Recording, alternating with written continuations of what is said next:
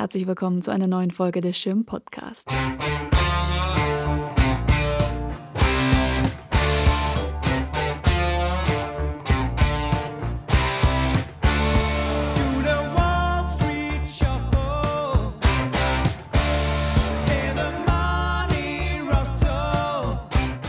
Oktober 1929. Die Golden Twenties sind mit einem Paukenschlag vorbei. Black Thursday, Wall Street Crash. Es folgt die Weltwirtschaftskrise, die sich bis in die späten 30er Jahre ziehen sollte. Franklin D. Roosevelt wird 1932 zum US-Präsidenten gewählt. In den darauffolgenden sechs Jahren setzt er seinen New Deal um. Ein Programm aus Reformen, um der Arbeitslosigkeit und der allgemeinen Armut im Land entgegenzuwirken. Es sind Jahre großer Armut in den USA, die Jahre der Great Depression. Mittendrin in New York City eine junge Künstlerin, Lee Krasner.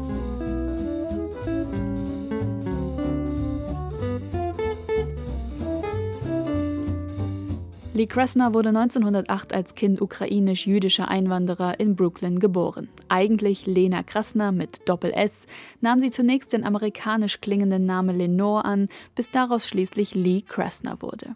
In den 20er Jahren studierte sie am Cooper Union, anschließend an der National Academy of Design und schließlich an der Hans Hoffman School of Fine Arts. Lee Krasner gehörte zu den ersten Künstlerinnen und Künstlern in New York, die komplett abstrakt malten, und ihr Werk wurde von Künstlerkollegen wie Pete Mondrian sehr bewundert.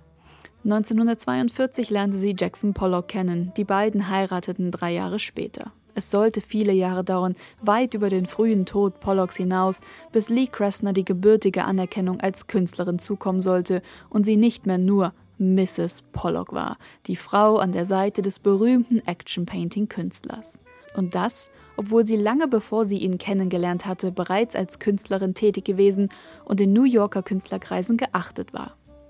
Kressner hatte sich stets geweigert, sich auf einen bestimmten Malstil oder eine Technik festzulegen, sich einer Künstlergruppe oder einem Narrativ unterzuordnen. Mutig in einer Zeit, in der sich Künstler wie Franz Klein oder Robert Motherwell eigene künstlerische Handschriften zulegten. Krasner hingegen entwickelte bis an ihr Lebensende 1984 immer wieder neue ästhetische Ausdrucksformen.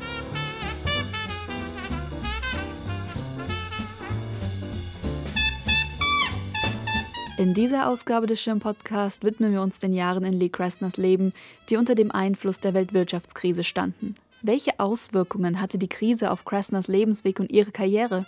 Vorher jedoch klären wir, wie genau es zum Börsenkrach 1929 kommen konnte, was die Great Depression für die USA bedeutete und welche Reformen Roosevelts New Deal insbesondere für Künstler brachte.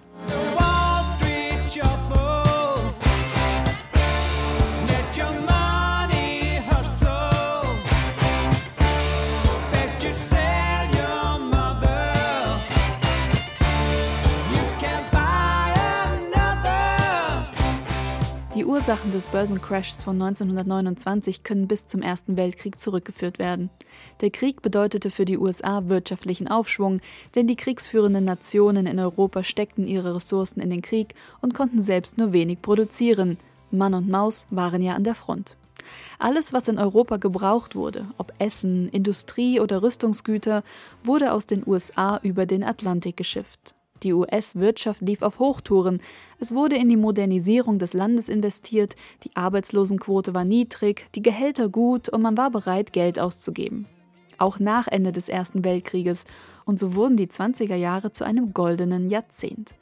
Aber nicht nur in Konsumgüter wurde investiert, auch Aktien wurden populär. Wie im Rausch wurde an der Börse gehandelt. Viele nahmen hohe Kredite auf, um Aktien zu kaufen, um mit den Gewinnen ihre Kredite zurückzuzahlen. Zwar hatte es im Sommer 1929 bereits Anzeichen für eine rückläufige Entwicklung gegeben, doch keiner nahm diese wirklich ernst. Bis am 24. Oktober 1929 der Black Thursday über das Land hineinbrach und Verkäufer erstmals keine Käufer mehr für ihre Aktien fanden. Es brach Panik aus. Händler wurden angewiesen, so schnell wie möglich zu verkaufen, die Kurse fielen ins Bodenlose und am Ende des Tages waren viele hoch verschuldet doch man glaubte der Katastrophe gerade noch entgangen zu sein. In Europa sprechen wir im Übrigen vom Schwarzen Freitag, was mit der Zeitverschiebung zu tun hat. Die Nachricht vom Wall Street Crash in New York traf in Europa erst nach der abendlichen Schließung der Börse ein und die Panik am europäischen Aktienmarkt brach somit erst am darauf folgenden Freitag aus.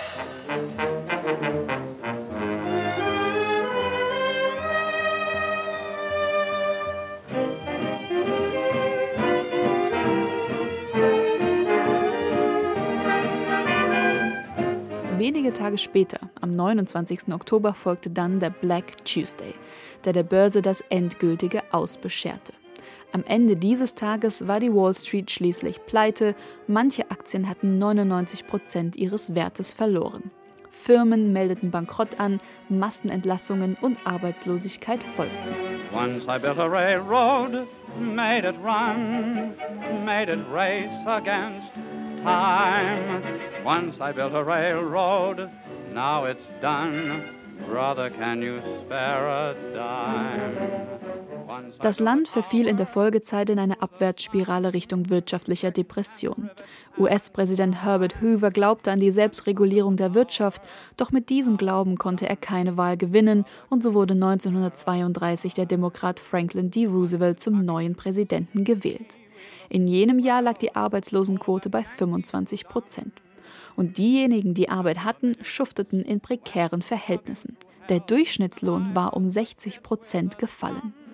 Zwischen 1933 und 1938 brachte Roosevelt Wirtschafts- und Sozialreformen auf den Weg, die als New Deal in die Geschichte eingingen. Hey, I'm your pal, buddy, can you spare a dime? Wie erging es Lee Krasner in dieser Zeit? 1932 musste sie ihr Studium an der National Academy of Design abbrechen und ein kostenloses Lehramtsstudium am City College of New York aufnehmen. Als Kellnerin verdiente sie sich ihren Lebensunterhalt im Club Sam Johnsons in Greenwich Village und ab und zu kam als Aktmodell noch etwas hinzu. Ihre Eltern hatte sie nie um finanzielle Unterstützung gebeten, vermutlich im stillschweigenden Abkommen, dass sie dafür ihr Leben ganz nach ihren Vorstellungen gestalten durfte. Abends besuchte sie Kurse im Aktzeichnen bei Job Goodman im Greenwich House, einem Gemeinschaftszentrum in Manhattan. Der Zeichenstil, den Goodman vermittelte, war traditioneller Art. Die Vorbilder waren die großen Namen der Renaissance wie Michelangelo und entsprechend betont wurden die Muskeln dieser durchtrainierten Idealkörper. Ebenfalls 1932 gründete sich die Künstlergewerkschaft Artists Union, die in den 30er Jahren eine wichtige Plattform für New Yorker Künstler war und großen Einfluss auf die Gründung des Public Works of Art Projects hatte. Die Art Projects waren ein Hilfsprogramm im Rahmen des New Deal, das mehr als 3700 Künstler zur Ausgestaltung öffentlicher Gebäude beschäftigte. Auch Lee Kressner wurde von diesem Programm immer wieder beschäftigt. Ihre erste Aufgabe bestand in der Anfertigung detaillierter Zeichnungen von Fossilien für eine von der Regierung geförderte Buchpublikation. Es war ihre erste Auftragsarbeit als Künstlerin. Zwar bedeuteten die Art Projects für Krasner, dass sie als Künstlerin Aufträge erhielt, doch finanzielle Sicherheit kam damit keineswegs einher. Über die Jahre wurde sie immer wieder entlassen und wieder eingestellt, je nachdem, ob Künstler gebraucht wurden oder nicht. Hard time, hard time. We sure got hard time now. Just think and think about it. We got hard time 1935 ging das Programm in die Public Works Administration über, eine Organisation, die mit Arbeitsbeschaffungsmaßnahmen unzählige Schul- und Gerichtsgebäude, Wohnhäuser, Straßen, Industrieanlagen, Brücken, Tunnel und Flughäfen bauen ließ. Diese Organisation umfasste auch das Federal Art Project, ein wichtiges Künstlernetzwerk, in dem Kressner zur Moral Division zugelassen war und unter anderem dem Wandmaler Max Spivak assistierte.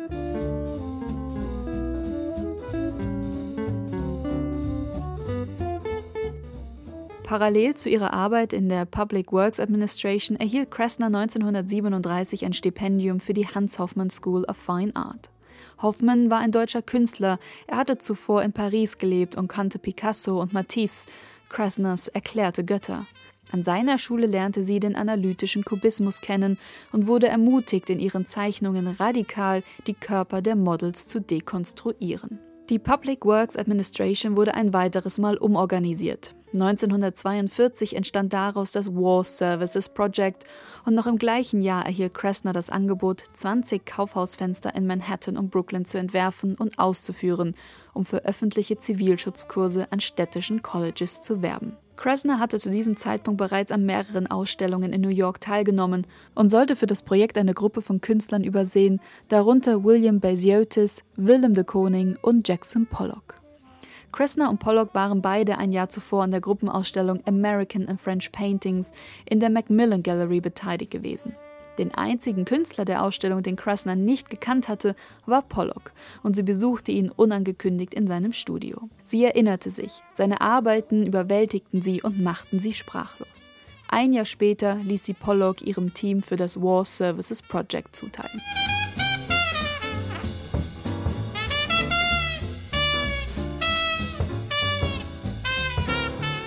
Die Schaufenstergestaltungen sind nur in dokumentarischen Fotos überliefert. Da es sich um kollektive Arbeiten handelte, sind die Beiträge der einzelnen Künstler auch nicht zu bestimmen. Doch verraten die Blickwinkel und die Verwendung von Montage unter anderem den Einfluss Hans Hoffmanns, aber auch die Auseinandersetzung mit dem Bauhaus und dem russischen Konstruktivismus.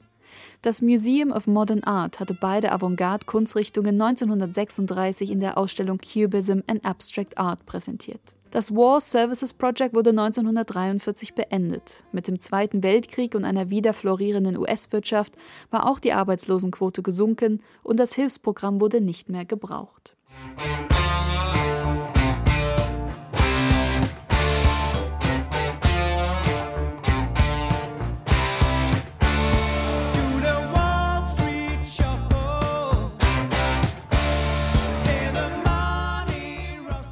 Immer wieder wird diskutiert, wie erfolgreich Roosevelts New Deal tatsächlich war.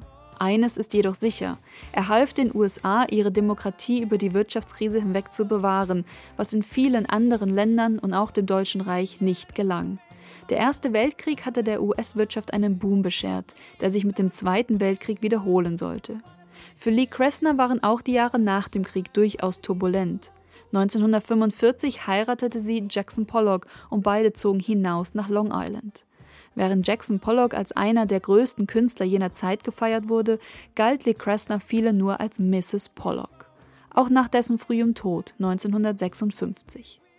Erst in den späten 60er Jahren begann die Kunstwelt sie als eigenständige Künstlerin zu feiern, was sich auch in einer ihrer ersten Retrospektiven zeigte, die die Londoner Whitechapel Gallery ihr 1965 widmete.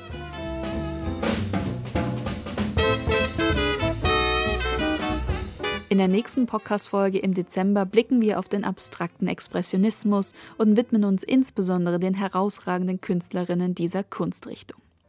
Der Schirn-Podcast ist ab jetzt auf vielen weiteren Podcast-Plattformen erhältlich. Neben Soundcloud nun auch auf Spotify, Deezer, Apple Podcasts und Podigy. Vielen Dank fürs Zuhören und bis zum nächsten Mal.